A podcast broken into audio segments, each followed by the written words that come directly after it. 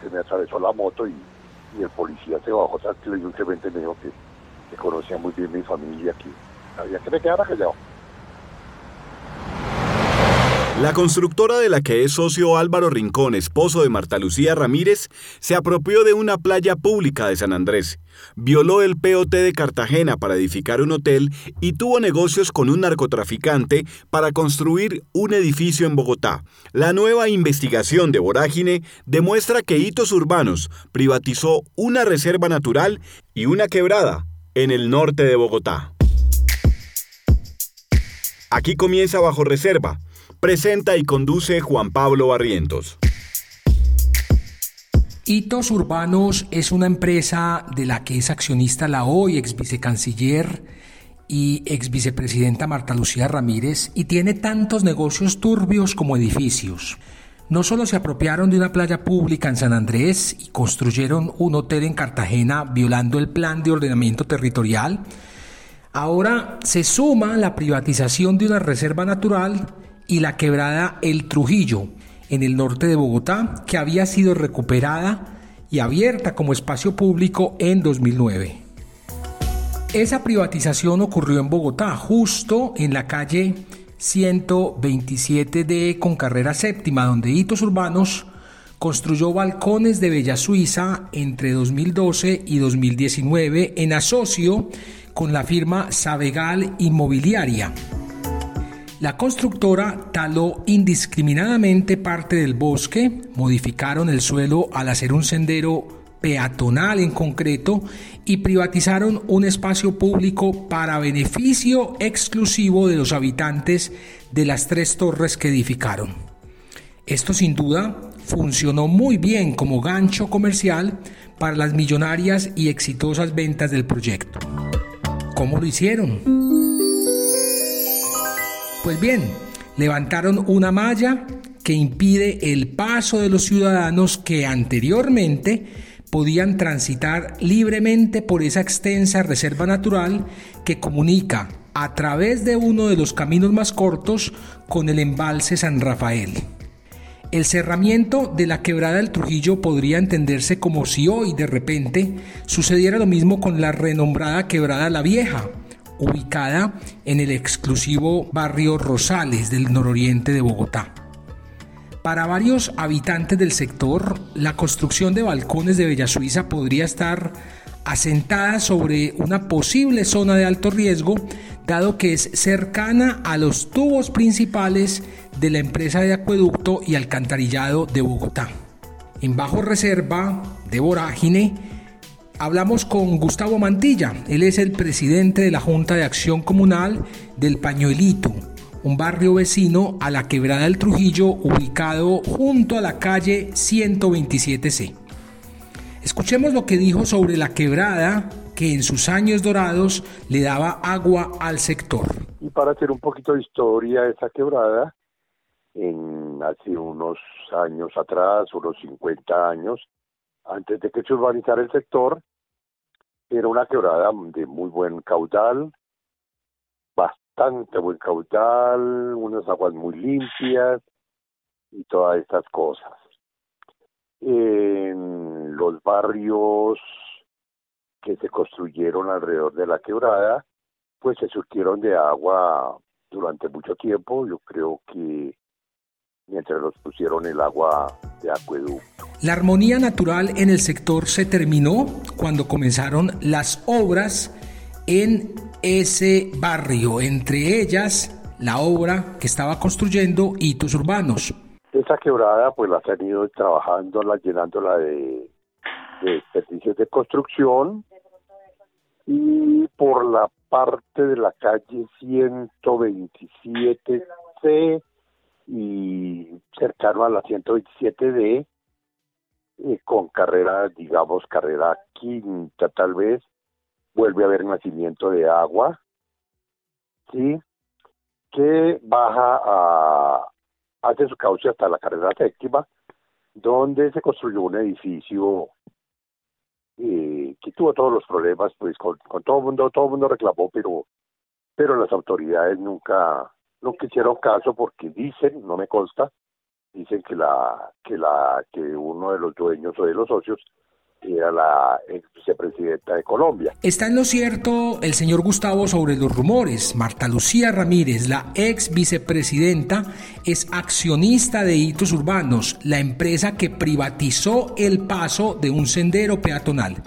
Escuchemos qué fue lo que hicieron en ese sector. Sí, ellos ellos se tomaron de, hecho la quebrada. Pues nadie puede negar de que, de que lo que hicieron ellos sobre la quebrada zona de parque, puente y todo, pues fue muy bonito, ¿no?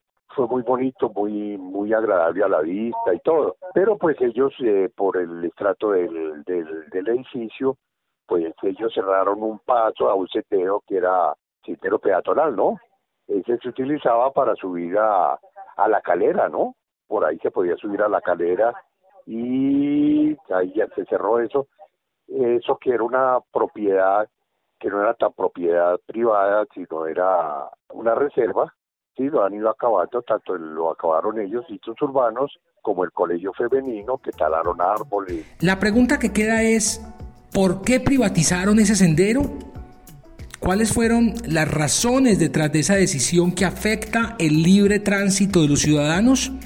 Esto nos dijo el señor presidente de la Junta de Acción Comunal.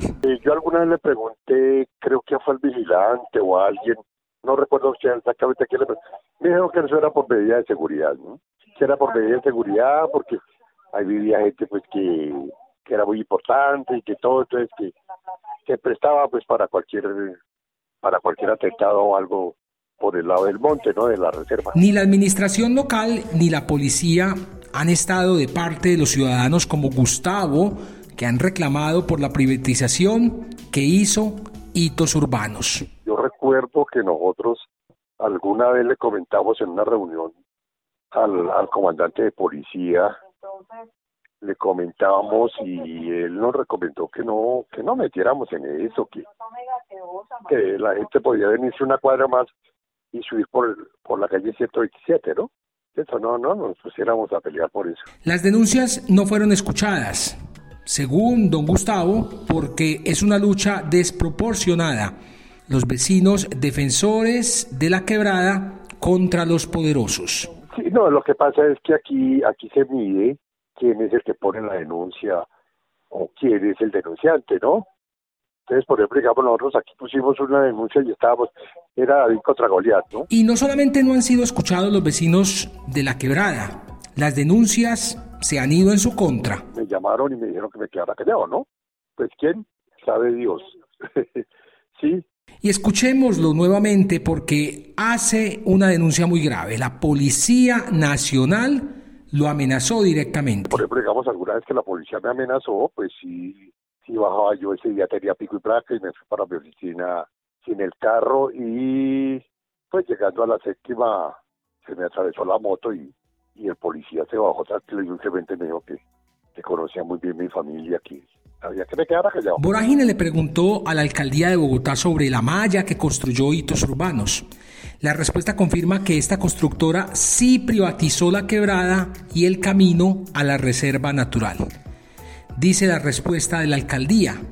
En cartografía y ortofoto sí parece haberse construido sobre el corredor ecológico que ronda la quebrada El Trujillo, delimitada desde el Plan de Ordenamiento Territorial.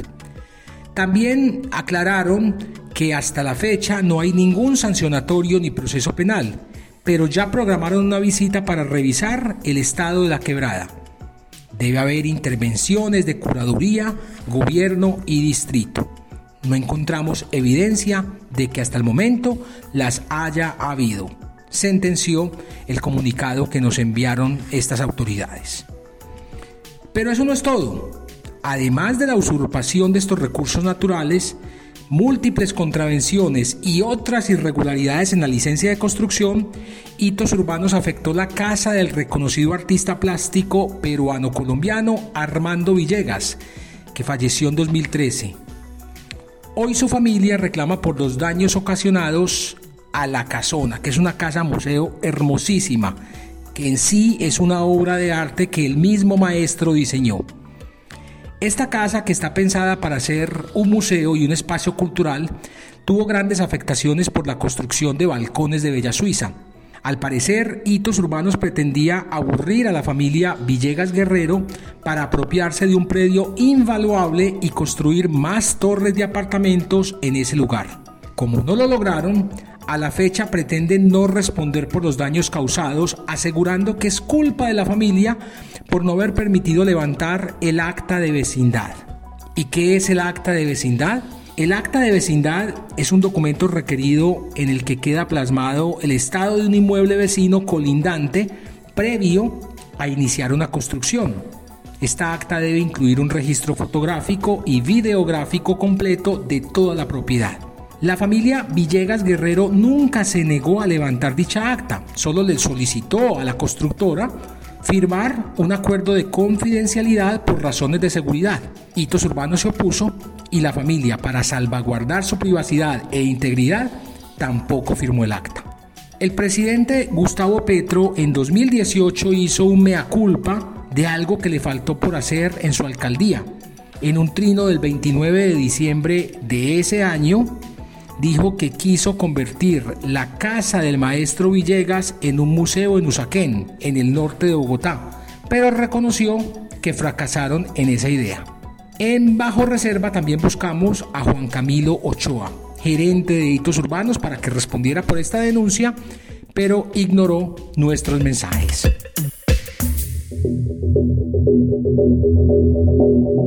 Bajo Reserva es un podcast de Vorágine, periodismo contracorriente, una producción de Ricardo Medivil para Virtua. En la producción sonora, Carlos Sanabria. Locución, Camila Gómez. Más investigaciones e historias en www.voragine.co y en redes sociales, arroba voragineco. Gracias por escuchar.